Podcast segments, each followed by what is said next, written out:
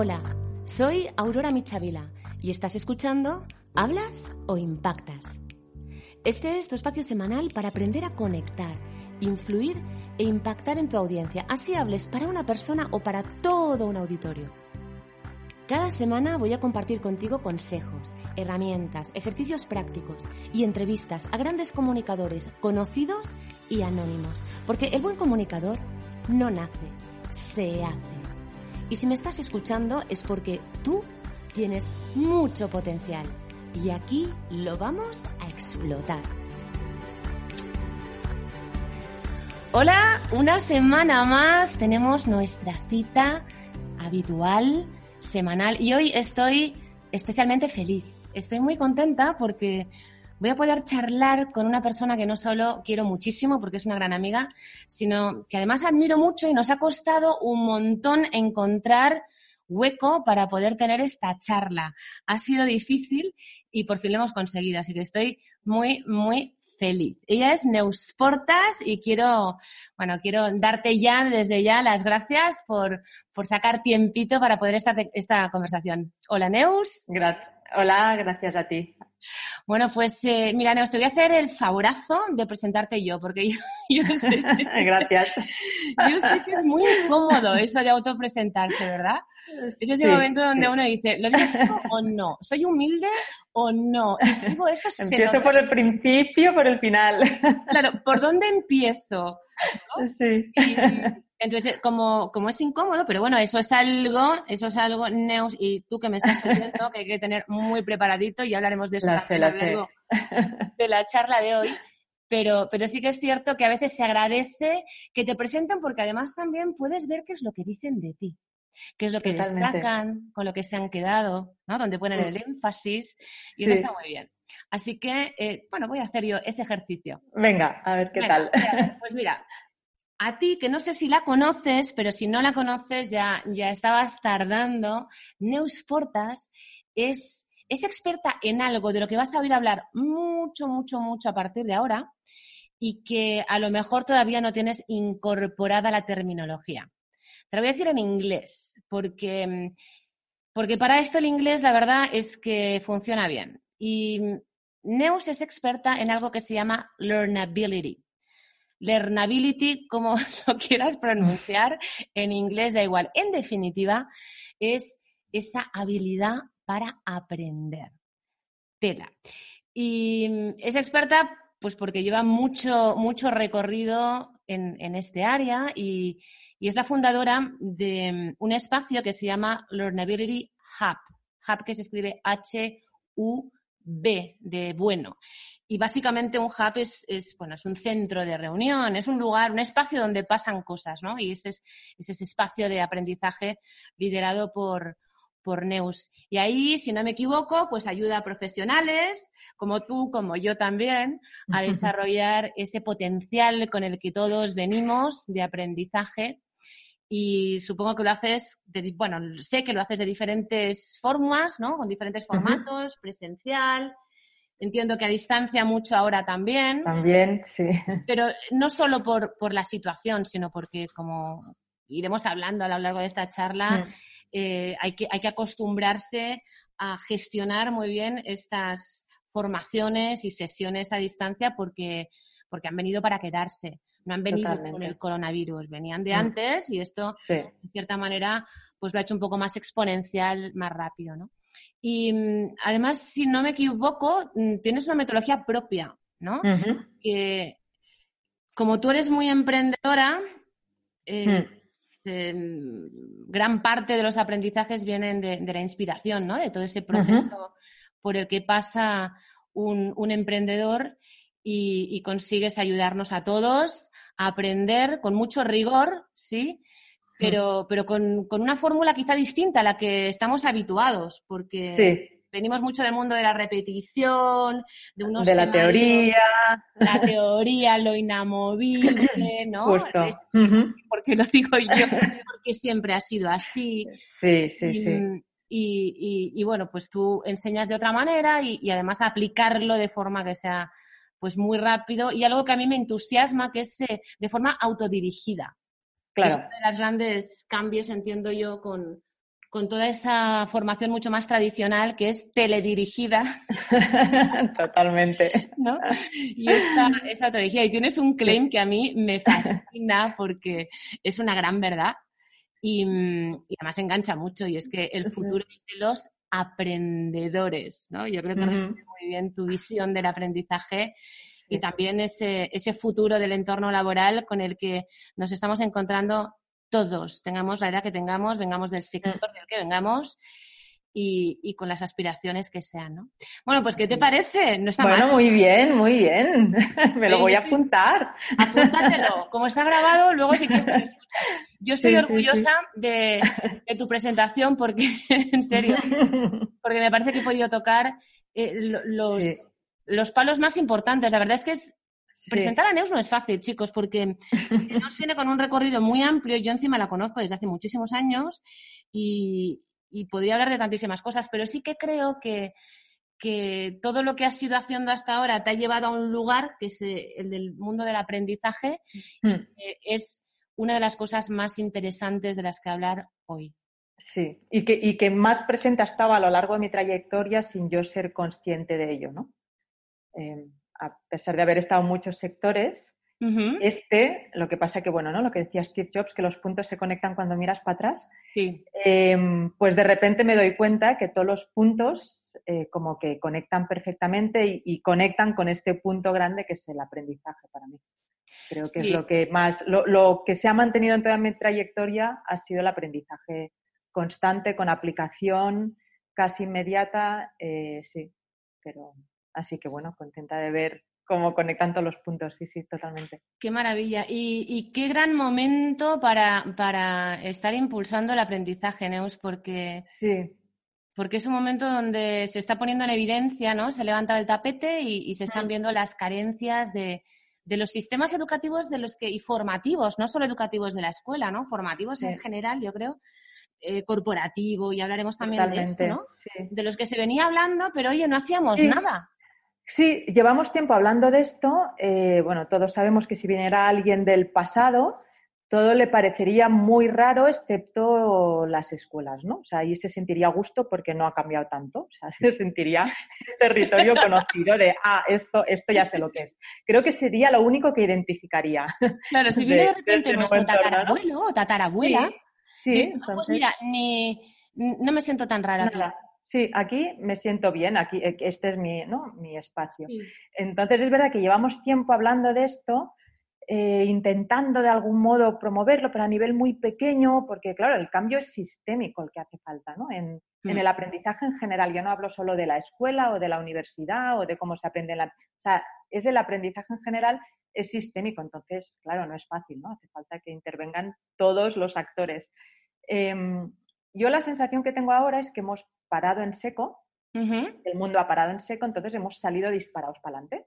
Entonces, uh -huh. como que nos hemos encontrado de repente en el futuro, nos hemos pasado tres pantallas, ¡pum! Sí. Y nos hemos encontrado de repente en ese futuro del que tanto hablábamos. Entonces sí que es como que de repente ahora hay que todo eso que hemos hablado, ahora, ahora ¿qué hacemos con esto? O sea, ahora hay que hacerlo. ¿no? Ahora ya no vale escribir más. Ahora, ahora hay que hacerlo de verdad. Es y... verdad, Neus, porque, porque se ha escrito mucho, mucho, se ha hablado mucho. charlas. Yo he ayudado a preparar a gente para dar esas charlas. Sí, sí, sí, todo lo que tú quieras. Pero ahora, ahora ya ha llegado, ahora hay que hacerlo. Ahora ya sí, ahora sí. Ahora toca todo eso que hemos escrito hacerlo de verdad, ¿no? Uh -huh. Entonces, bueno, es interesante porque dices, bueno, por fin, ¿no? Eso por que fin. parecía que íbamos a tener que esperar años. Es como, wow, pues ya está, ya, ya. Hemos, el tiempo ha pasado como muy rápido y toca hacerlo. Y bueno, empieza a ser más sistémico porque cuando de verdad todo el mundo a nivel más individual va siendo consciente, es cuando empiezan a suceder las cosas también, ¿no? Uh -huh. Absolutamente. Y además yo creo que además hay una motivación inevitable de la que no podemos escapar la gran mayoría de nosotros y es que se nos han tambaleado un poquito los cimientos. Uh -huh. Y algunos claro. planes que teníamos muy bien en, en nuestro business plan o en, Mm. bueno, en, nuestra, en nuestro sobre de las cosas sí. que queríamos que pasasen en los próximos meses o en sí. el próximo año, de repente hay que revisarlo porque las Mm. circunstancias han cambiado y tenemos que, de alguna manera, reinventar y reinventarnos. Y eso claro. nos está forzando a revisar, a soltar y a reaprender, ¿no? Claro, es que ahí está el tema, ¿no? Que de repente vemos que tenemos que aprender cosas nuevas, pero yo creo que el gran reto ahora mismo es desaprender, porque es que mucho de lo que sabíamos ya no nos va a servir. Nos sirvió en el pasado, pero en este nuevo mundo en el que de, de repente entramos, puede que no nos sirva, ¿no? No se trata de ahora de repente desaprender todo y volver a empezar, pero sí cuestionarnos mucho lo que, lo que dábamos por sentado que sabíamos, porque a lo mejor no solo no nos sirve, sino que nos frena para aprender las cosas nuevas que tenemos que aprender. Claro, porque venimos con, información de entrada que se puede haber quedado obsoleta, pero sobre todo mm. también con algunos esquemas mentales que ya no funcionan. Claro, ahí está. Yo lo que digo es que cuando es desaprender no se trata de olvidar, igual que aprender no es memorizar solo, ¿no? Entonces, igual que cuando aprendemos, incorporamos procesos, métodos, costumbres, valores, pues esto es lo que tenemos que revisar cuando desaprendemos, porque a lo mejor eh, hay valores que son más sesgos que valores, a lo mejor hay procesos que ya no nos sirven, a lo mejor hay métodos que nos están frenando. Eh, entonces, esto es lo que hay que revisar, ¿no? Y no es fácil, ¿eh?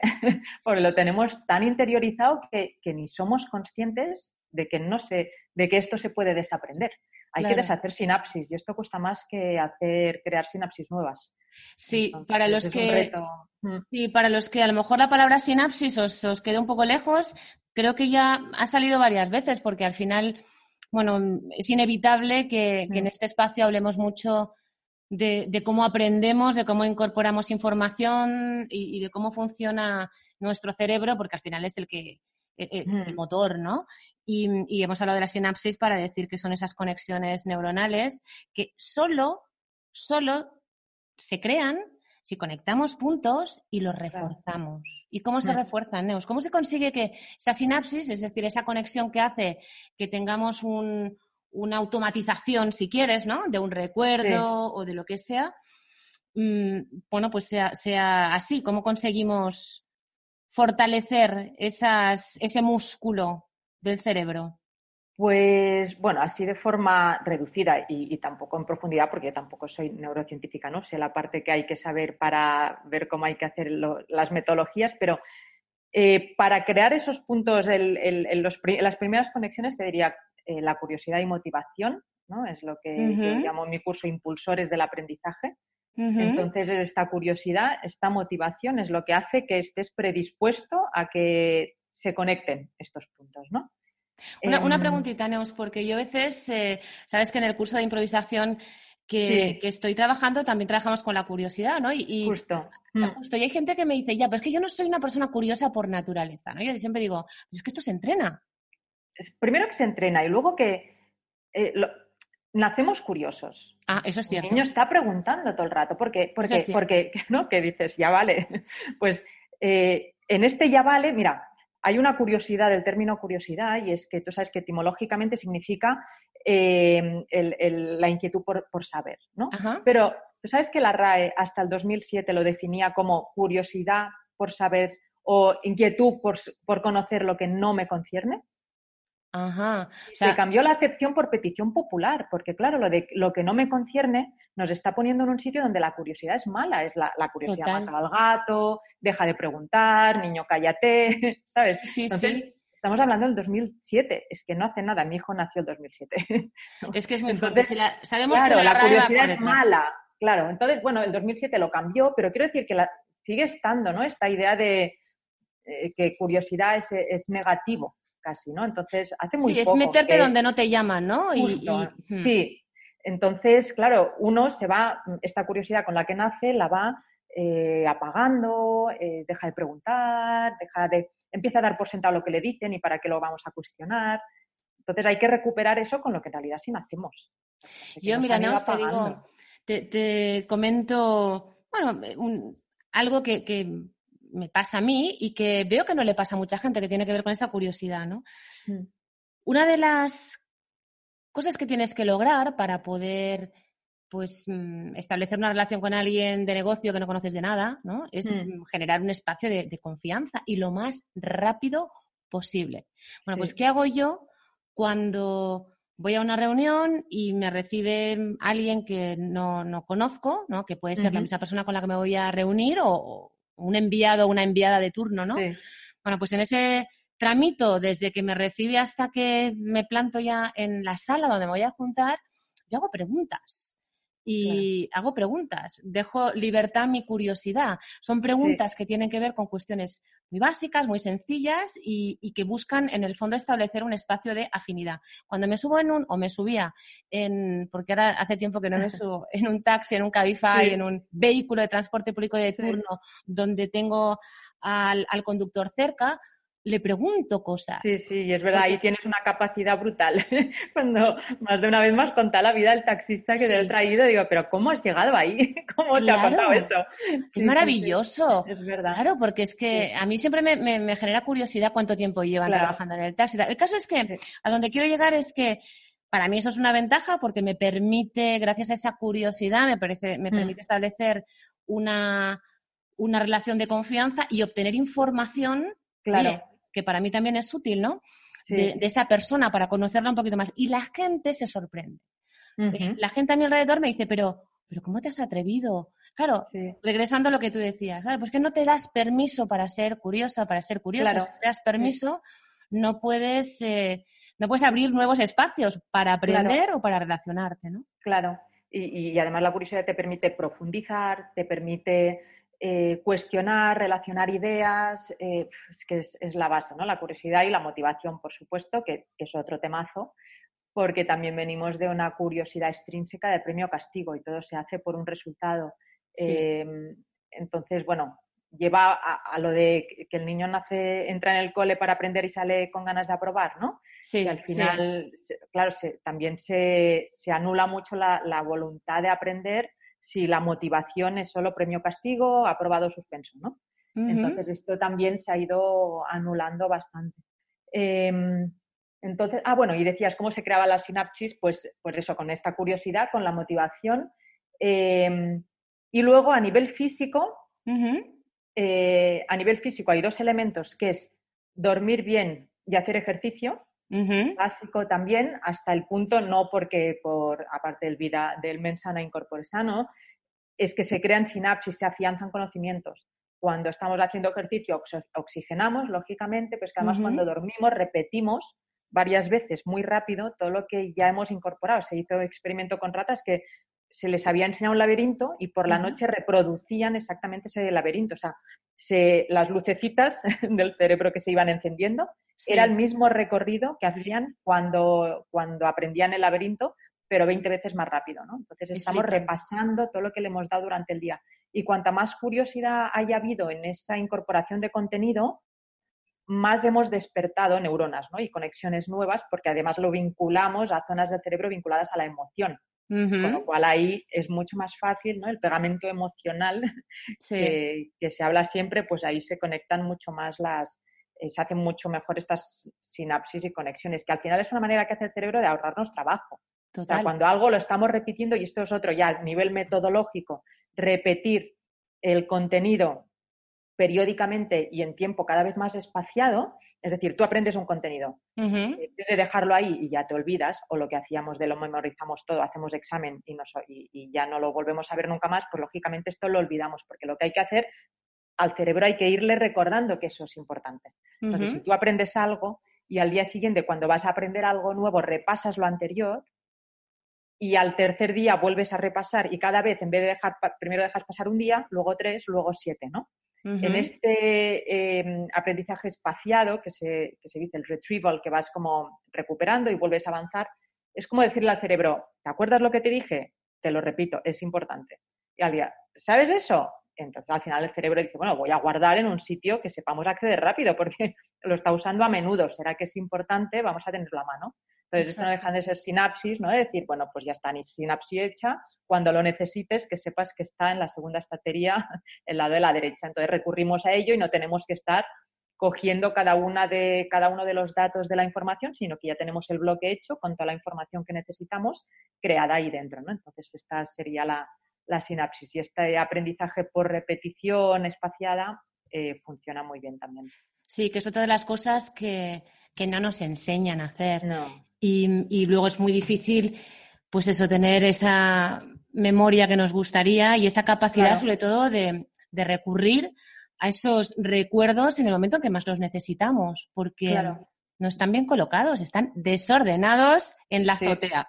están, mal colocados. Bueno, si, si, no están desordenados, si no están ahí en el trastero de ese que, que no entras nunca, o que lo, es de usar y tirar, ¿no? Casi nos han enseñado un poco el contenido, es lo usas, lo sueltas y, y ya a lo siguiente, ¿no? Porque estamos tan enfocados en los resultados solo, sí. Eh, en los resultados, pero que el resultado es un examen, porque ni siquiera es un resultado de aplicación de ese conocimiento. Es, es algo tan trivial como un examen. Es un examen, sí. Que por un lado, ¿para qué sirve? Porque ni siquiera el feedback que nos daban nos servía, era un número, ¿no? Ni hmm. siquiera. Entonces, ¿para qué sirve? es una evaluación de contenido teórico con un feedback incompleto mal, mal. Todo mal. Oye, no, mal.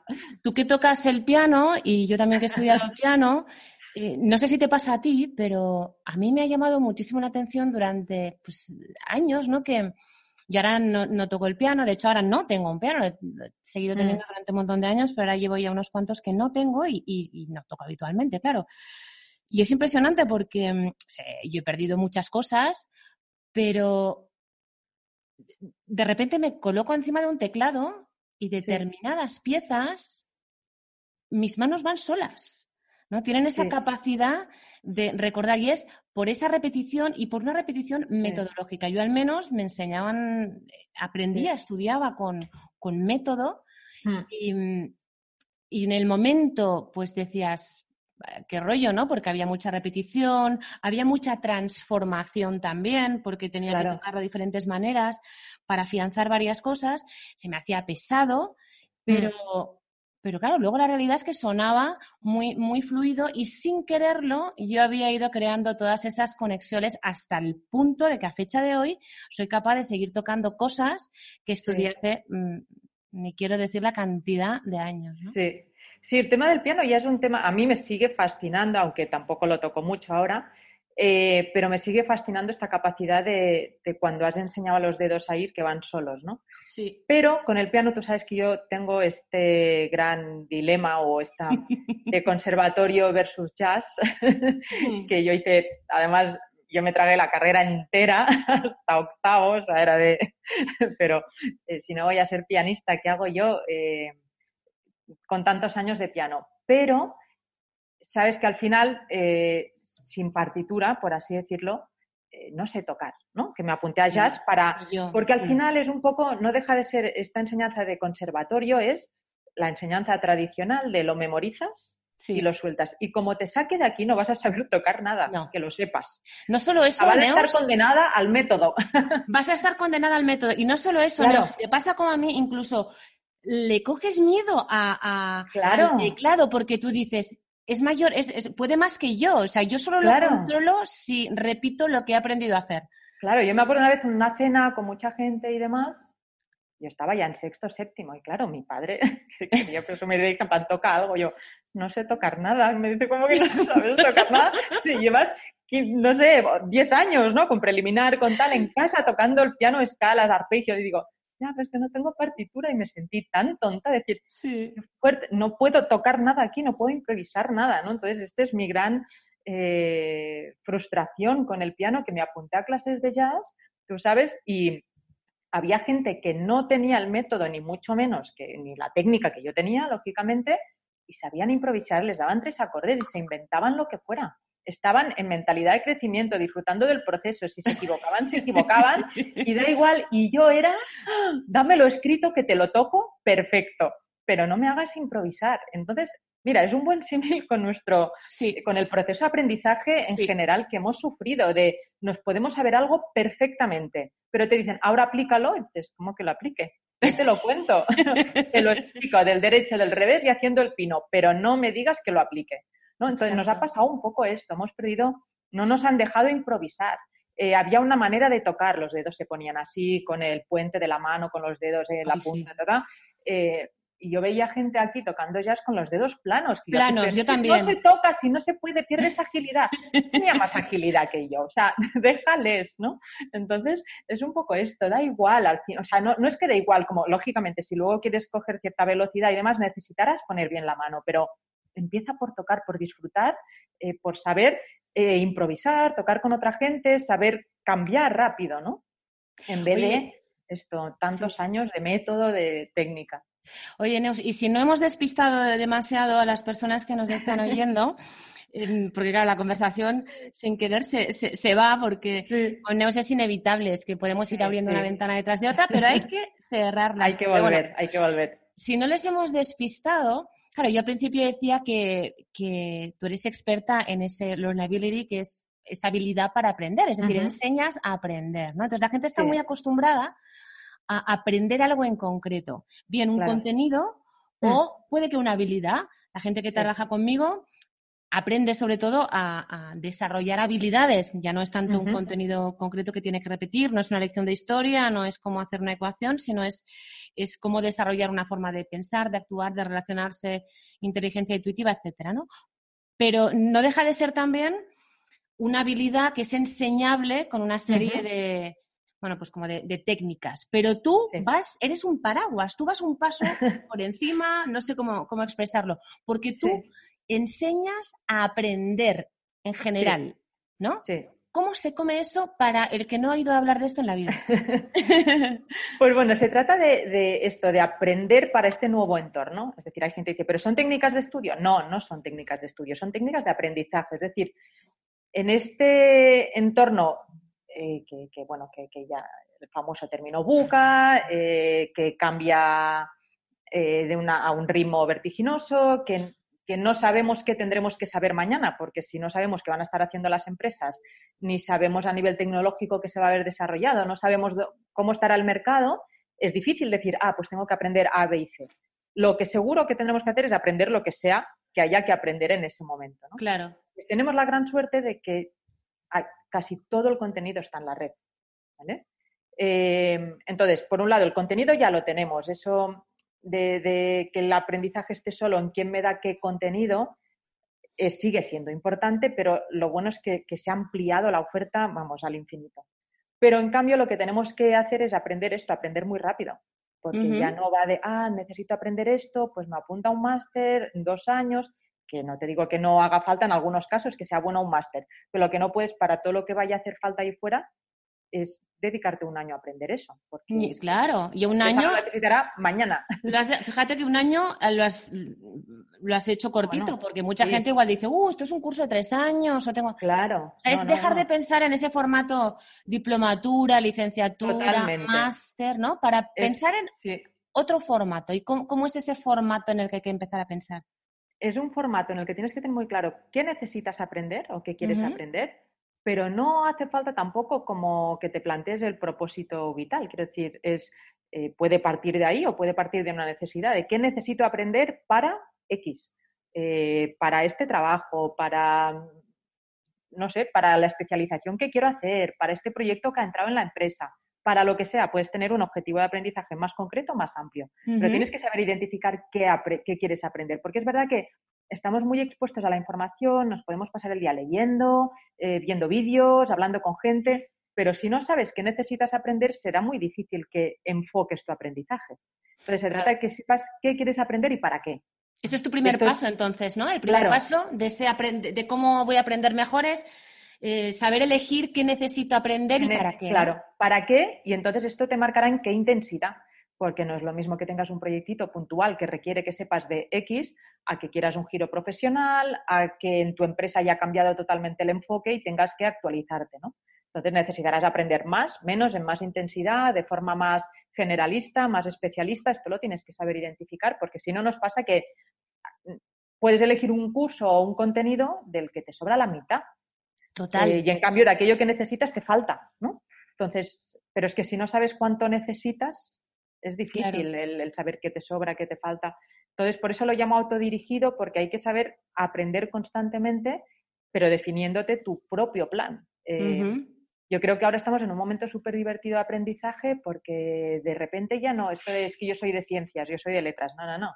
Aquí toca ser de todo. Y de repente nunca había sido una mezcla tan explosiva e interesante aprender filosofía e inteligencia artificial. Entonces. Y tan eh, necesaria. Y tan necesaria, ¿no? Entonces, de repente se pueden hacer mezclas que antes nos parecían súper raras. Bueno, y es que no son súper necesarias, porque justo has ido a dar con una, que es que cada vez que hablamos de este tema, se me enciendan las alarmas, ¿no? O sea, por favor, filosofía y ética para los que estén detrás de toda la eh, programación algorítmica de las inteligencias artificiales de turno, porque se hacen algoritmos, algoritmos que toman decisiones y esas decisiones afectan a la vida de las personas. ¿Y dónde está la gran pregunta, ¿no? Que tiene que haber detrás. Sí, sí. Como el humanismo, las humanidades, ¿no? Parece que se vuelven a poner de moda porque hace falta gente con capacidad crítica, con una visión diferente, o los lingüistas para enseñar a hablar a las máquinas. Quiere decir que ya está cada vez más mezclado eh, estos perfiles. Entonces, lo que pasa que en muchos casos los formatos grandes de formación van un poco a rebufo. Eh, y entonces la manera de hacernos el plan que realmente queremos, porque la información está, pero cuanto más la sepas fragmentar, más podrás hacerte un plan a tu medida. Entonces se trata de ser capaz de, de, como digo, de hacerte este plan y luego de aprender deliberadamente por lo que te digo, que no es de ir leyendo y ya está, que lógicamente por ahí vas aprendiendo, pero es lo que te decía antes, si no revisas, si no repasas, si no vuelves para atrás, eh, habrá mucho de estas cosas que leas que se, o que aprendas, que te cuenten, que no se quede en tu almacén, que tu cerebro no lo registre, no cree la sinapsis. Claro, tal cual. Entonces es eh, un poco no, no, no haber aprovechado bien el tiempo. O sea, entiendo que así de manera mm, recapitulatoria, parte del proceso que tú sigues es ayudar a decidir qué es lo que el individuo tiene que aprender, ¿no? Claro. claro y entonces ya em, empieza a ser mucho más activo ese aprendizaje. Totalmente. Viendo que se hacen, haces o, en cualquier caso uno se tiene que hacer un plan a medida. Sí, es, hacerte un plan a partir de lo que hayas decidido que necesitas y de la intensidad. Y luego ponerte un, proceso de aprendizaje. El conocerte como aprendedor, saber cómo aprendes, eh, cuál es tu mejor manera, tu mejor espacio, tu mejor momento y luego ser consciente, o sea, aprender deliberadamente lo que te digo de me lo aprendo, lo repaso, lo recupero, eh, y voy contando a mí. y luego aplicar también deliberadamente, es decir, aplico sabiendo que lo estoy aplicando para aprender. No un voy a probar y paso de puntillas, sino que forzándote un poco a asegurarte de que estás poniendo en práctica lo que has aprendido para poder sacar conclusiones y a partir de ahí ir viendo, pues esto sí que me ha ido bien, esto en realidad yo pensaba que lo necesitaba y en realidad no, esto me ha faltado. Y entonces es un proceso continuo, ¿no? Como igual que es el proceso Lean del mundo emprendedor, aquí es un proceso Lean en el sentido que me hago mi plan, lo aplico, evalúo lo que me ha servido, lo que no, modifico mi plan y vuelvo a empezar, como quien dice, ¿no? Es un proceso continuo porque es un aprendizaje long life esto y, vamos a ir incorporando cosas nuevas según los que, lo que nos vaya interesando, lo que nos vaya surgiendo, las oportunidades, tendremos que ir incorporando aprendizajes. Entonces es un proceso continuo, pero este aplicar también es importante y es aplicar, no esperar dos años para cuando me lo sepa todo, todo, ¿no? Porque claro, tenemos mucho miedo a aplicar y esperamos a estar muy seguros. El famoso, eh, claro, en este ritmo grande pasan dos cosas. Una, la ilusión de competencia eh, que es el creer que sabemos algo que en realidad no sabemos, porque nos lo hemos leído muchas veces y como nos suena, creemos que ya nos lo sabemos. Pero si no hay este aprendizaje deliberado, como que no, no lo hemos incorporado de verdad ese conocimiento. ¿no? Y luego está el síndrome del impostor, que es lo contrario. Es de lo que te iba a hablar yo, sí. Claro, entrar en un sector em, pensando que no sabemos. Y en el fondo probablemente sepamos más de lo que creíamos. Pero claro, para, tanto para una cosa como para otra, necesitamos ser conscientes de lo que sabemos. Y para ser conscientes de lo que sabemos, tenemos que aprender de forma consciente y deliberada. Hmm. Tanto cuando incorporamos el contenido como cuando lo aplicamos. Entonces, si haces este proceso de forma deliberada y consciente, tomas, o sea, como que, que de repente tomas conciencia de lo que sabes y evitas uno y otro. Sí, a mí me fascina además porque las personas que tenemos pues, esta inquietud por seguir manteniendo viva nuestra curiosidad, a veces la curiosidad nos puede y nos mm. perdemos en ir abriendo ventanas de aprendizaje, de temas nuevos y de profundizar y de no ver nunca el fondo y, nos cuesta el síndrome del explorador, sí. Claro, el síndrome del explorador y nos lleva a, seguir explorando antes de ponerlo en práctica y por otro lado también a desviarnos, ¿no? Que de repente el foco se, lo perdemos. Y una cosa... Mm. O nos desviamos o nos quedamos demasiado rato en el mismo sitio. ¿eh? O también... por ejemplo, con un eh, alumno eh, le interesaba mucho el tema de la productividad. Eh, y quería aprender en productividad y tenía otro tema que no tenía nada que ver, pero que lo necesitaba para su proyecto. Pero en el tema productividad se quedaba ahí, como que le parecía que necesitaba aprender más, aprender más, aprender más, hmm. y ya sabía suficiente. Es como empieza a, ser productivo, porque claro. estás, leyendo tanto de la productividad que estás dejando de serlo, ¿no? Entonces nos pasa mucho esto a veces, que aparte yo es lo que digo, la parte, yo este triángulo, el primero, el de la obtención de contenido, lo llamo el get, ¿no? Que es donde eh, es un aprendizaje deliberado y guiado. Y el siguiente ya es el do. Bueno, el get, que es el que tú estás aprendiendo, estás en tu zona de confort y si estás súper bien en casa leyendo, viendo vídeos. Bueno, bueno, bueno. No mola mucho. A todos nos encanta. Además, no te tienes que enfrentar a nada. Puedes soñar lo que quieras, te haces tu lista de libros y, ya casi te sientes muy crack. Cuando no te has sacado el primer libro, ya, ya sabes cómo te vas a sentir cuando te hayas leído los 50. ya te haces serios. Está muy guay esta zona. Entonces, si no sales, si no tienes la obligación de ir a la fase de aplicación, ahí te puedes quedar, pues eso, dos años. Yo tengo alumnos en la universidad convencional, digamos, que acaban cuatro años y dicen, uff, creo que voy a hacer un máster, ¿eh? porque es que yo lo de ponerme a curso, claro, sí, está muy bien, ¿no? O sea, lo de ir empalmando carnet de estudiante, pero eh, no funciona ya, es que no podemos estarnos mm. tanto rato aprendiendo. Entonces, está muy bien el aprender, pero hay que salir y, y, aplicar, y hay que aplicar fuera de la zona de confort, porque si no, lo que dices, te quedas en tu zona get, abriendo ventanas y más ventanas. Disfrutando, sí, mucho, pero. claro. Pero eh, realmente el objetivo tuyo no era únicamente el disfrute, ¿no? Sino. Claro. Era poder hacer algo también a partir de esa información o, con esos conocimientos, esos aprendizajes. También te digo que la zona do, la de aplicación, da mucho miedo. Es más, yo siempre digo en mi curso, si no da miedo, es que no lo estás haciendo bien. Eh, a veces igual lo estás aplicando dentro de tu zona de confort estás aplicando algo que ya sabes, algo que en el fondo no era tan complicado, o, ¿sabes? Entonces te tiene que costar, te tiene que dar un poquito de nervios. No hace falta que tampoco te expongas y la líes. Por eso lo de aplicar rápido, porque si aplicas algo pequeñito, pues puedes eh, hacerlo de modo que, no sea mucho riesgo, pero un poquito de nervios de ay, ay, ay, que no sé si lo voy a tener, saber hacer, sí que lo tienes que hacer. Em, entonces, por eso tienes que poner en la fase tú cuanto antes para, para exponerte un poco. Y, y, ah, y eso te digo que te cuesta, cuesta, da miedo, pero también te digo que cuando lo haces y lo consigues, incluso habiéndote equivocado, el subidón es interesante. ¿eh?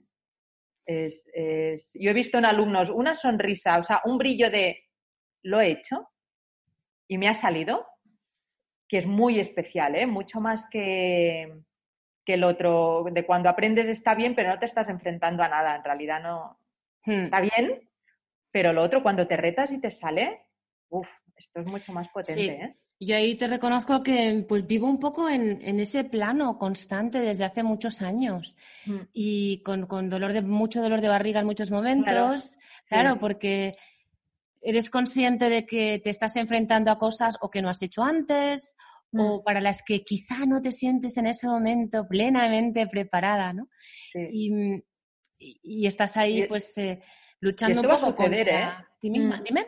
Digo que esto que dices de que no estás plenamente preparada es que eh, nos tenemos que mentalizar de que va, vamos a actuar así, vamos a tener que... Esto va a ser nuestro, nuestro día a día. O sea, con, un entorno que cambia tan rápido no tenemos tiempo de prepararnos tanto.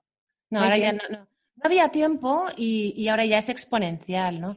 Sí, Se ha hecho evidente, estábamos todos esperando que llegase el mega ancho de banda del 5G, ¿no? Que parecía que a partir de ese momento pues ya había las autopistas pues dejaban de tener peaje y lleva toda una velocidad que de vértigo, pero es que eso se ha acelerado. Claro. Ni que 5G ni que niño muerto, ¿no? O sea, no hay que esperar a nada. Que básicamente ya, ya hay cosas que no hay que repensar. Las ciudades hay que, hay que repensar tantas cosas. Todo, todo, sí, sí. Que hay que estar muy, muy preparado mucho más rápido y hay que incorporar aprendizajes y nuevas maneras de pensar, nuevos puntos de vista, ¿no? Una nueva claro, porque cuando estás aplicando continuamente, eh, es lo que te digo, que te vas a equivocar seguro, claro, lógico, eh, porque estás aplicando mientras estás aprendiendo. Por eso hay que, eh, lo de empezar pequeño, ¿no? Hmm. Que digo, el pensar en grande, empezar pequeño, para, para equivocarte, que la equivocación sea pequeña y así también da menos miedo. Pero hay que estar en esta mentalidad de crecimiento, en el proceso, aceptar el error, escuchar mucho, mucho feedback, aprender de ahí, lo que, lo que estás eh, enseñando tú de improvisar, ¿no? Improvisar, Esta capacidad de improvisación constante, porque nos va a tocar esto, es, es continuo, estar preparado para improvisar, para responder, ¿no? Que es, eh, yo veo ahí la diferencia entre responder o reaccionar, ¿no? La reacción es, eh, es más agresiva. Si estás preparado, respondes. Es un pregunta-respuesta, pregunta-respuesta, pregunta-respuesta, ¿no? No es una reacción constante que puede ser más agresiva, ¿no? Sobre todo porque en, el, en, el, en ese responder, en, respondes para resolver, ¿no? Es una reacción para resolver una situación. Claro. con lo que te pase en el momento, las circunstancias que sean, lo que esté en mm. juego en ese momento, tienes que hacer algo. Y, te pones en acción para resolver la pregunta incómoda, eh, la conversación que se muere, eh, el plan B que te has quedado sin él y necesitas un plan Z, pero pero deprisa y corriendo, etcétera. Y, evidentemente eso lo puedes hacer si has entrenado una serie de músculos. Yo digo que, mm, bueno, está la Thermomix, que es la antítesis de la improvisación, porque todo lo que hace sale exactamente igual, y luego está algo que la gente no tiene en la cabeza, pero que es el, el, gran prototipo del buen improvisador, por ejemplo, un Rafa Nadal de turno. Porque, porque entrena lo que luego utiliza para ponerlo en acción en tiempo real y resolver la situación que hay en el momento. La gente se cree que improvisar es una cosa divertida. No, es resolver, ¿no? Es lo que tú es resolver, sí, totalmente. Si estás entrenado a, aprender, a qué necesitas aprender para resolver esto, cómo lo aplico para saber mm. si realmente me ha servido pues bueno, es, una manera de improvisar en aprendizaje, ¿no? para poder seguir respondiendo. Yo creo que la gran buena noticia aquí es que, es que uno puede aprender a aprender y que además hay gente que ya tiene metodología para enseñarnos a aprender a aprender. No, en serio, porque... Eh, porque entenderlo es fácil de entender el concepto, pero luego coges y dices, vale, vale, ¿y ahora esto cómo lo hago? Bueno, pues afortunadamente hay gente como tú que enseñáis que entiendo que enseñas en el uno a uno, ¿no? Eh, sí. Y luego a nivel corporativo también grupos, ¿no? Claro, en empresas y ahora online. También, que era algo que, pues lo mismo, te llevaba tiempo ahí eh, en mente y además algunos alumnos del presencial que me decían, pero lánzalo ya. Y bueno, siempre, pues bueno, lo, lo urgente pasa por delante lo importante, hasta que con ahora con el coronavirus yo creo que lo importante eh, ha tomado, ha cogido el espacio que le correspondía, hmm. eh, ha pasado por delante lo urgente y entonces, bueno, pues eh, ha, podido suceder, o sea que encantada. Qué bueno, también. me alegro y quiero hablar contigo de, tus retos ahí, porque yo sé que, vamos, me juego lo que quieras, a que tienen que ser varios, porque yo me dedico a ayudar a gente como tú y sé que no es fácil por lo que estás pasando también, así que, bueno, yo voy a dejar un enlace, si te parece, si me das permiso, para mm, tu página que es de learnabilityhub.com, ¿no? Voy a dejar un enlace en, en mi página web, en auroramichavila.com barra podcast y buscas este podcast y, ahí te, encontrarás el enlace por si quieres saber más de Neus o de lo que hace o de cómo te puede ayudar. Genial. Y ahora regresamos rapidísimamente a ti, porque a ver, tú en este proceso de irte al mundo online, mm has tenido que enfrentarte pues a, grabar vídeos, ¿no? A estructurar y todo eso, pero yo sé que eso eres una maga y que lo sabes hacer perfectamente, pero lo que nos cuesta a todos en un momento determinado es, em, bueno, pues dejar nuestra huella en cada cosa que hacemos. Y cuando uno tiene que plantarse frente a una cámara, no solo para explicar un contenido, sino para motivar al otro, para hacerlo de manera que además tenga que ver con, quién eres tú, ¿no? Que refleje tu, forma de, entender lo que es la educación, de lo que es el aprendizaje, ¿no? Y no mm. es fácil, porque nos cuesta dejar nuestra huella cuando nos enfrentamos a eso. ¿Cómo ha sido tu proceso? Em, bueno, yo creo, eh, claro, lo más complicado ha sido eso, el ponerme a contar sin nadie delante lo que normalmente hago con gente delante, lógicamente, sea una persona o 20. Y de repente no había nadie. Es más, con algo tan absurdo que me grabo y yo miro la pantalla, no la cámara, y de repente me di cuenta que no estoy mirando a cámara. Claro, claro, de mirar a la, cámara. es, como el objetivo es tan pequeñito que me parecía ridículo estar mirando ahí como si buscara una hormiga. O sea, no lo sabía hacer. Em, y en algunos vídeos, pues, pues miro a pantalla, no a cámara, pero, bueno, déjame, hago un inciso. No, hago un inciso porque me acabo de acordar mientras hablas de esto de un cliente que tuve hace un tiempo que también estaba grabando, no era tanto para online, era otra serie de vídeos corporativos y tal, pero la cosa es que le estaba costando, pues bueno, un montón enfrentarse a ese momento de hablar a la cámara. Entonces lo que hizo es, se alquiló como cuatro o cinco, una burrada, no sé, eran cuatro o cinco, que me le costó, le costó un dineral, cuatro o cinco maniquís que, es una inspiración que tuvo en el último momento, se volvió loco para encontrarlos, eh, tuvo que alquilarlos que eran muy caros, no sé por qué, porque los hay de diferentes... Que parecieran reales, ¿no? y claro, de repente le ofrecían maniquís como de torso, pero no tenían cabeza. Y claro, dice, no, no, yo necesito de cuerpo entero y con cabeza, ¿no? Entonces les claro, y peluca, claro. Sí, luego les disfraza un poquito y tal. No podía, dice, no, dice, el problema es que no podía pintarles los labios y los ojos porque había que devolverlos. claro. Pero que pasa es que no interactúan, es que a mí, más que el ver a alguien, eh, que yo cuando doy las charlas pregunto, eh, y, me permite tomar la temperatura de, con las caras de los otros, veo si está gustando, si no, pero claro, de repente estás hablando a la nada. Entonces, por suerte, como que, no sé, como que, te imaginas, eh, pones, te imaginas quién puede estar al otro lado y entonces piensas que estás hablando a esa persona, pero aún así cuesta mucho porque no estás viendo si eso está gustando, si no, si está resultando interesante, si está aburriendo, si... porque no lo ves, ¿no? No lo ves.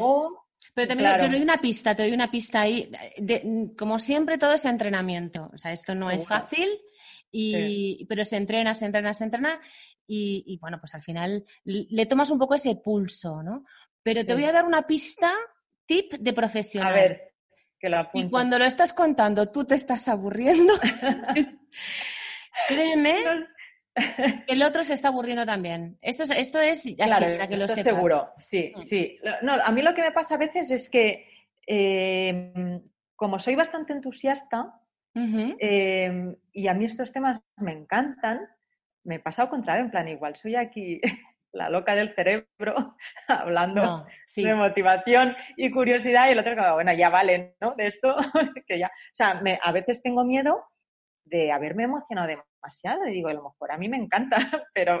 Que no hay para tanto. Pues no hay para tanto. Luego veo que no, que a la gente le interesa. Pero claro, hay ese miedo porque no, no veo si el otro... Eh, y luego... Yo diría ahí, perdón, ¿eh?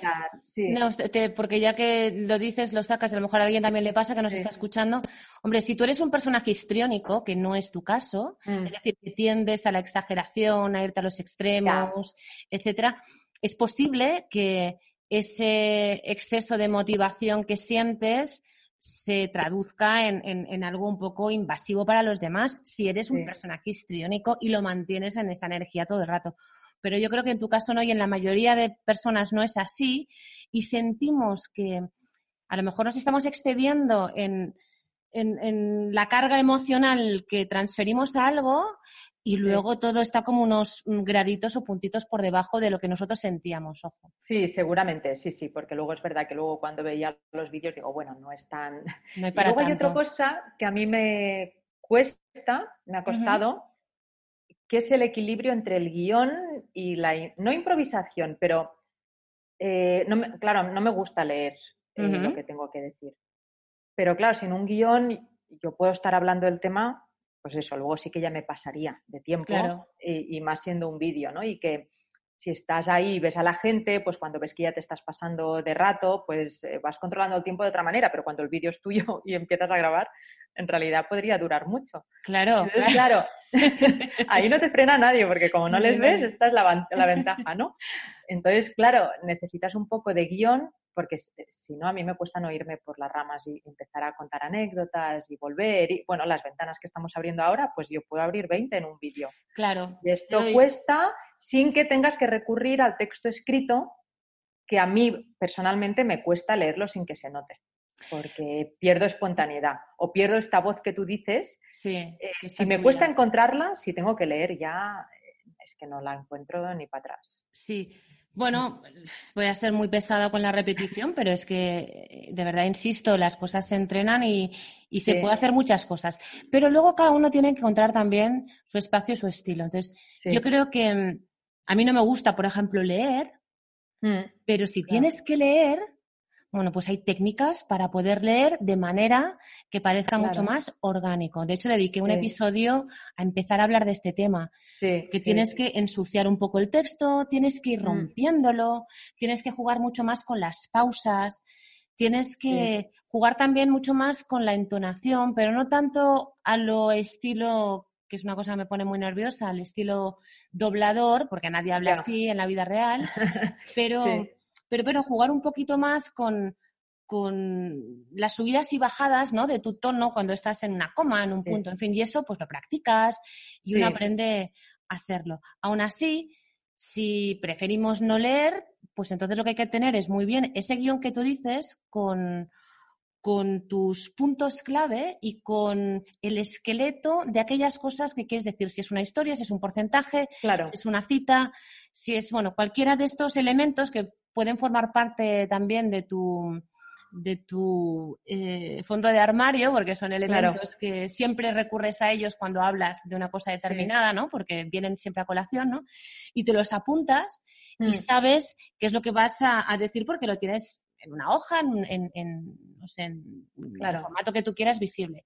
Y lo que te recomiendo, que esto ya es el tip pro adicional, es que te, que te dibujes un viaje emocional claro. Mm. de, ese discurso, de esa charla, de ese vídeo, de ese momento, ¿no? Porque cada una de tus partes tiene que servir para algo. Claro. No puede mm. ser todo explicativo, ni puede ser todo mm, emocional, pero con poco contenido, porque entonces está más entretenido, pero voy a casa con las manos vacías, ¿no? Entonces, tienes que dibujar también ese pequeño mapita emocional.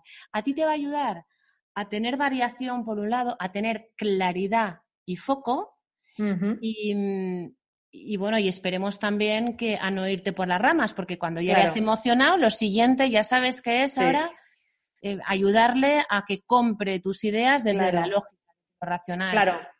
Ahí sí tengo suerte que al menos la parte esta de aplicación la tengo muy, o sea, muy clara de donde que más que por más que me vaya por las ramas siempre sé qué quiero que hagan, o sea, eh, lo que hay que hacer para aplicar eso, como en, hmm. en todo lo que cuento siempre le busco cómo se aplica, porque está muy bien hablar, tiene, lo que decíamos, ¿no? Tienes que ser curioso, y sí, ya, pero ¿cómo se, cómo se hace esto, no? ¿Cómo pues, se es curioso? Eh, busco maneras de ayudar a ser curioso, a motivarte, a...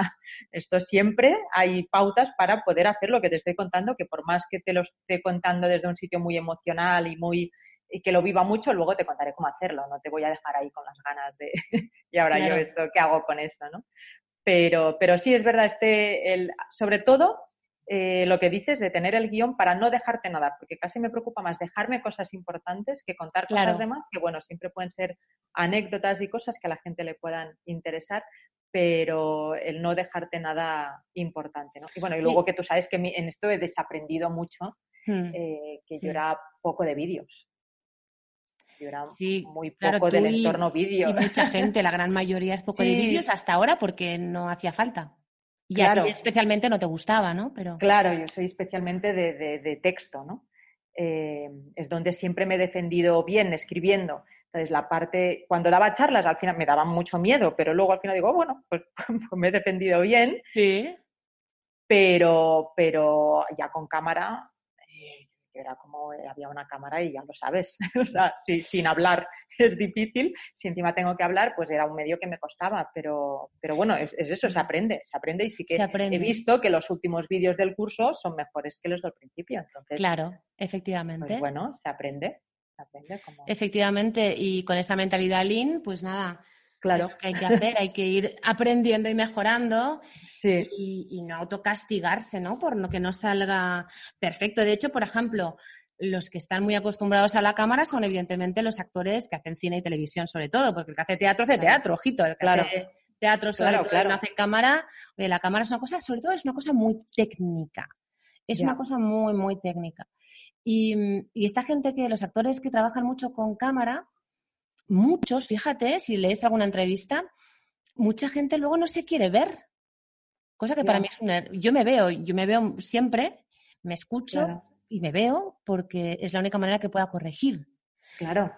Pero hay muchos actores que no se quieren ver porque lo primero que dicen es, mm, lo podía, solo veo lo que está mal, lo que las elecciones que he tomado en esa escena como personaje y podía haber tomado otras, lo que no le he dado a mi compañero, mm. qué sé yo, ¿no? Bueno, pero esto es mentalidad fija, ¿eh? Eso es mentalidad fija, efectivamente. Claro, o sea, yo me, me claro, me miro, sí, y, y me veo fallos, claro que sí. Y, pero claro, es lo que me ha permitido ir mejorando los vídeos, no solo porque vas ganando soltura, sino porque ves, ah, esto no funciona, esto no queda bien, aquí no se te entiende, aquí, claro, o, coletillas, qué horror. Eh, coletillas, vamos a hacer un especial coletillas. son mucho más fáciles. Son mucho más fáciles de eliminar de lo que la gente se cree. Las sí, pero te tienes que ver mucho, porque yo había algunas que ni, ni era consciente de el vale, el es que ni era consciente, y luego lo veo, o el que me dijiste tú, el este. Ah, bueno, bueno. Esto, esto, mira, lo, vamos a compartir aquí ahora. esto, esto fue un descubrimiento que me hizo uno de mis alumnos latinoamericanos hace unos años, que mm, estaba dando clase yo y es un máster donde generalmente hay una 50% son alumnos de España y 50% son extranjeros y de, ese 50 pues la gran mayoría vienen de diferentes países de América Latina y pues estaban haciendo ejercicios y tenían que hablar en público frente a los compañeros y de repente aparece una chica española y cuando pido feedback levanta una chica mexicana y dice, dice, bueno, es que no entiendo por qué ustedes hacen tanto lo de el chasquido ese de, de la lengua, ¿no? Y resulta que no es únicamente un tema de nerviosismo o un deje que se nos ha quedado, es que lo hacemos nosotros en España sobre todo. En América Latina no lo ves tan de forma tan habitual. Tienen oh, pues sus otras moletillas propias, pero este no. Y es cierto que hasta que no te lo dicen, no lo oyes. Yo esto me, di cuenta en el podcast, en el de los primeros podcasts que grabé, cuando me escuché, hasta lo comenté en casa. No hago mucho me decían, no, no. ¿Cómo que no? Y fuiste tú me dijiste, ¿haces mucho? Y digo, vale, gracias.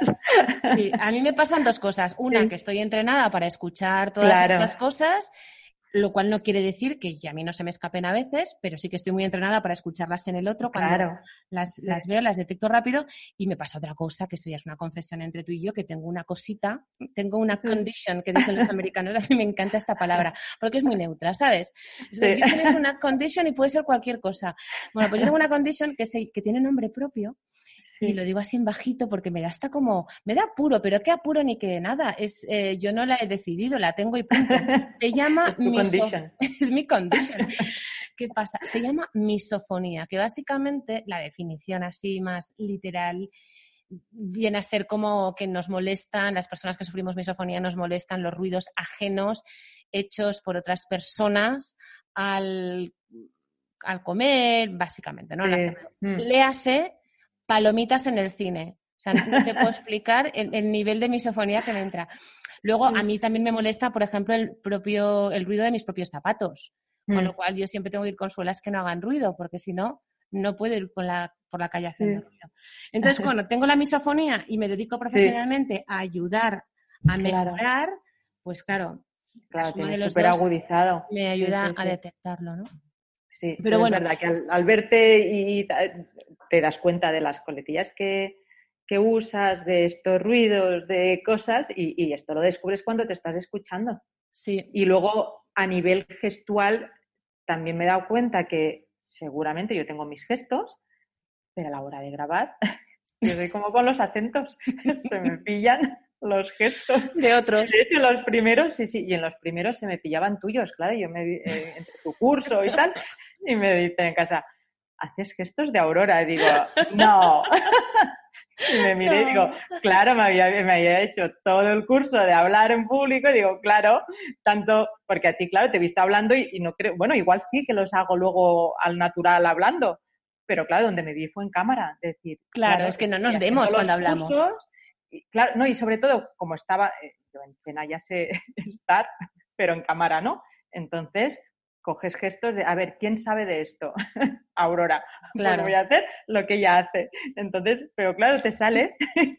yo, de manos así, o sea, gestos que no había caído y, de, y en cámara, claro, digo, jolines, es verdad, hago los gestos que hace Aurora en sus vídeos, claro, porque toma referentes. Entonces he tenido que verme muchos, muchos vídeos como para diluir el acento y claro. hacerme mi propio acento pero sí, sí. Es que cuesta, cuesta encontrar tu, tu voz, tu estilo, cuesta. Mm. Y tendemos a veces sin querer a dejarnos influenciar por, por bueno, gente que creemos que ya lo sabe hacer, o que nos gusta, mm. o que nos es afín. Y mm. otras, otras hay gente que copia directamente, porque, bueno, pues dice, mientras no me sale el mío, voy copiando el de al lado. Y la realidad es que, bueno, encontrar la voz única de cada uno de nosotros lleva, lleva su tiempo. Perdón, en realidad no es tanto, no, hay que encontrarla, ya está dentro. de hay que destaparla, hay que destaparla. Claro, que en realidad cada uno tiene su estilo, pero cuando te enfrentas a medios extraños, como necesitas algo que te dé seguridad o como te sientes incómodo, no te permites ser tú. Porque te parece que ahí necesitas usar otras herramientas que no tienes. Eso es y, recurres a herramientas que como sientes que no tienes, coges de otros.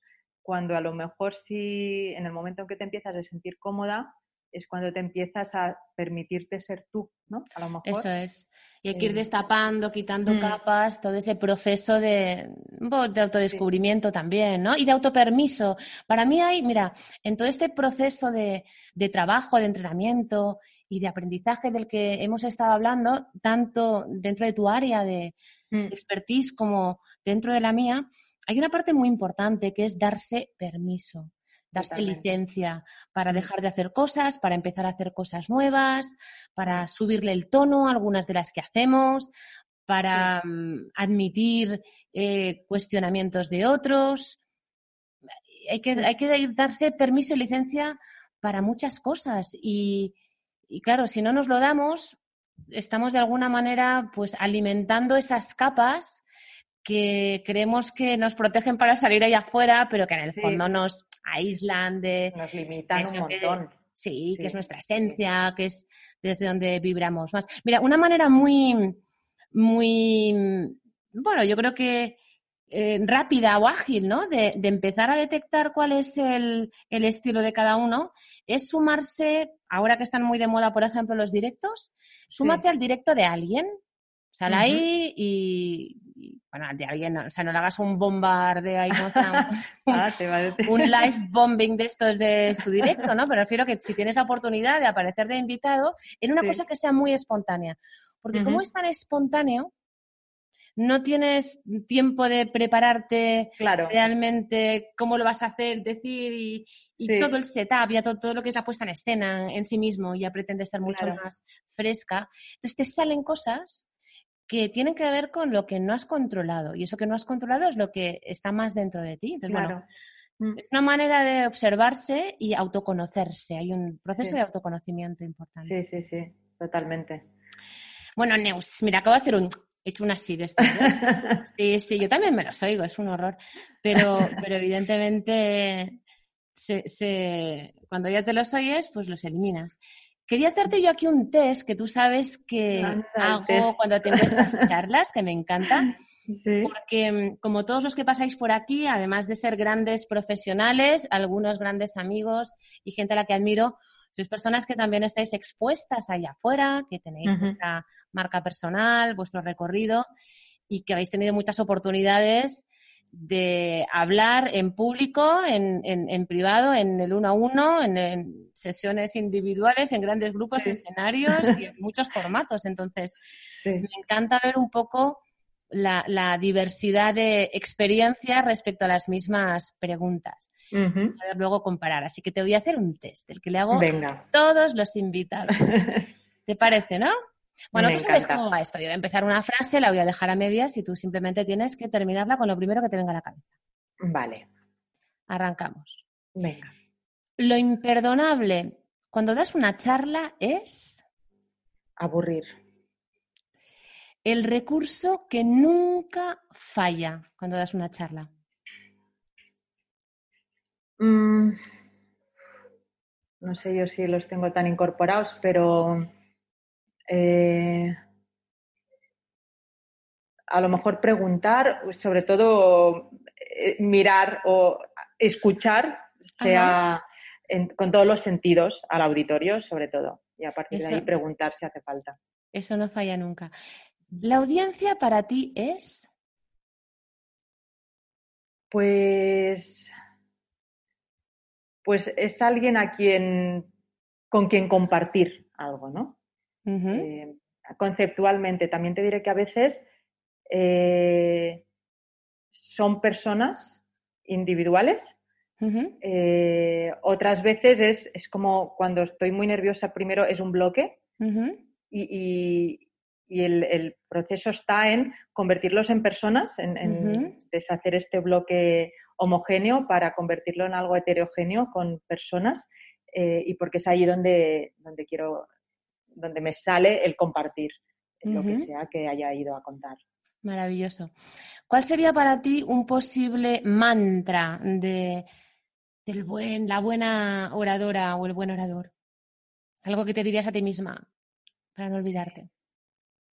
Algo que me diría a mí misma. Bueno, probablemente sea el sabes lo que quieres contar, pues disfrútalo, ¿no? Creo que cuando me pongo en chip de ve y disfrútalo es cuando mejor sale, sí. Sin duda. ¿Cuál es el peor consejo que tú crees que se le puede dar a alguien que está a punto de dar una charla o que va a dar una charla?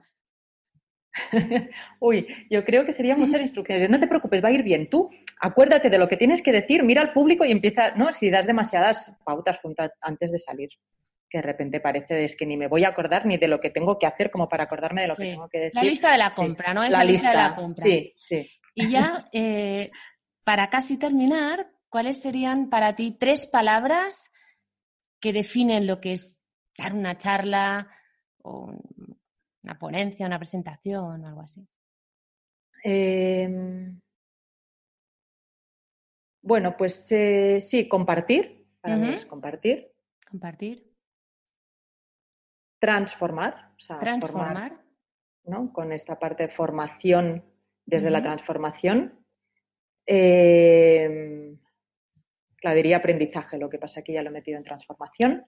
Eh, y emoción, tiene que haber algo de emoción. Algo tiene que cambiar, ¿no? Algún clic. Me encanta. Y yo estoy muy de acuerdo con estas tres. ¿Y hay algún personaje que digas, wow, yo he aprendido de este individuo, de esta mujer, es inspirador o lo recomiendo para que la gente ¿De cómo habla? Sí, de, cómo lo que cuenta. Bueno, es una mezcla de las dos porque. Mm. Sí. Mm, de lo que. Bueno, por supuesto me encanta Ken Robinson. Ah, yo soy muy fan de Ken. Tenemos que quedar un día con él, no sé cómo. Sí. Eh, me gusta lo que cuenta, me gusta cómo lo explica, este punto de ironía. Eh, mm. sí, me gusta. Eh, me gusta Simon Sinek, por supuesto, a mí me gusta lo que cuenta y cómo lo explica, lo hace todo muy claro, parece todo muy evidente. Son como dos personajes que me... Y muy diferentes. Sí, sí, En, su, en su estilo, sí. Oye, ¿y hay alguna, no sé si hay alguna recomendación que quieras dar a las personas que nos están escuchando respecto a lo que deberían empezar a hacer mañana mismo para plantearse quizá su forma de aprender o algo relacionado con su aprendizaje? Bueno, así como muy resumido, diría que, mm, que se planteen qué quieren aprender, pero sin presión, o sea, ni, grandes objetivos. ¿Qué les gustaría saber dentro de un mes? Como por empezar. Em, y que se definan un plan de qué necesitan aprender mínimo para poder empezar a hacerlo. Qué bueno. ¿Sabes? Para que lo apliquen y aprendan haciéndolo. Pues ahí tenéis una pequeña tarea. ¿Algo más? no, una pequeña tarea para, para, empezar. Esto es una buena manera de empezar a aprender, así fácil. Fácil. Y para, para profundizar más. Luego vas dando vueltas.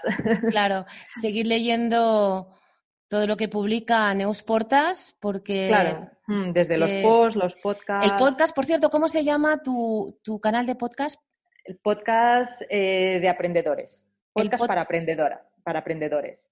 podcast para aprendedores de Neusportas, también os voy a dejar el enlace y su página web por si os interesa alguno de los cursos o simplemente seguir en contacto con ella, seguirla y, seguir aprendiendo de algo tan importante, tan necesario. No es, un, no es un hobby, no es un lujo, es parte de la realidad de todos, un aprendizaje continuo y ojalá que parte de lo que aprendas lo apliques luego cuando estás aprendiendo o cuando estás pues, hablando frente a otras personas, cuando tienes la oportunidad de compartir tus ideas y, y, y Bueno, es, parte del aprendizaje, ¿eh? Aurora, el contar lo que sabes es como es, uno de los pasos para afianzar y confirmar que lo sabes. Absolutamente. Eh, de hecho, es, es efectivamente es la mejor manera para la mejor no, pero una de las maneras para afianzar ese aprendizaje es contárselo a alguien y cuando te das cuenta de que no tienes ni idea de cómo por dónde empezar, es que te creías que lo habías entendido, pero todavía no lo tienes asimilado, ¿no? Y también eh, animar a la gente a que lo haga, no, porque tenga una necesidad concreta, sino de, sobre todo, animar a que, a que entiendan que el aprendizaje continuo te permite estar bastante en control, en el sentido de que eh, cuando te sientes capaz de aprender lo que necesitas en cada momento, mm. pierdes muchos miedos, porque de repente es, es, como que tienes la herramienta para desarrollar tu, tu potencial de lo que necesites. Entonces, saber que en cada momento sabrás qué tienes que hacer y cómo hacerlo, esto es, a mí me parece como muy motivador y que te da una seguridad muy interesante. Sí, es un mm. caballo ganador, pero donde los haya. Por el que apostar sin lugar a dudas. Pues muchísimas gracias, Neus. A ti, Aurora, ha un placer. seguiremos hablando porque seguro. porque aquí vosotros no lo sabéis pero si yo tenemos tenemos un montón de temas en el cajón de los que nos encantaría poder hablar pero que no podemos mezclar porque si no es un caos de conversación. Así que volveremos regresaremos. Tú que me estás escuchando gracias una semana más por haber compartido este tiempo por haber compartido este espacio regresamos la semana que viene con más consejos y, con, bueno, con muchas sorpresas, pequeñas y grandes, para que sigas, sigas progresando. Sabes que yo creo mucho en ti, creo en tu potencial y aquí estamos juntos para explotarlo. Un abrazo y hasta la semana que viene.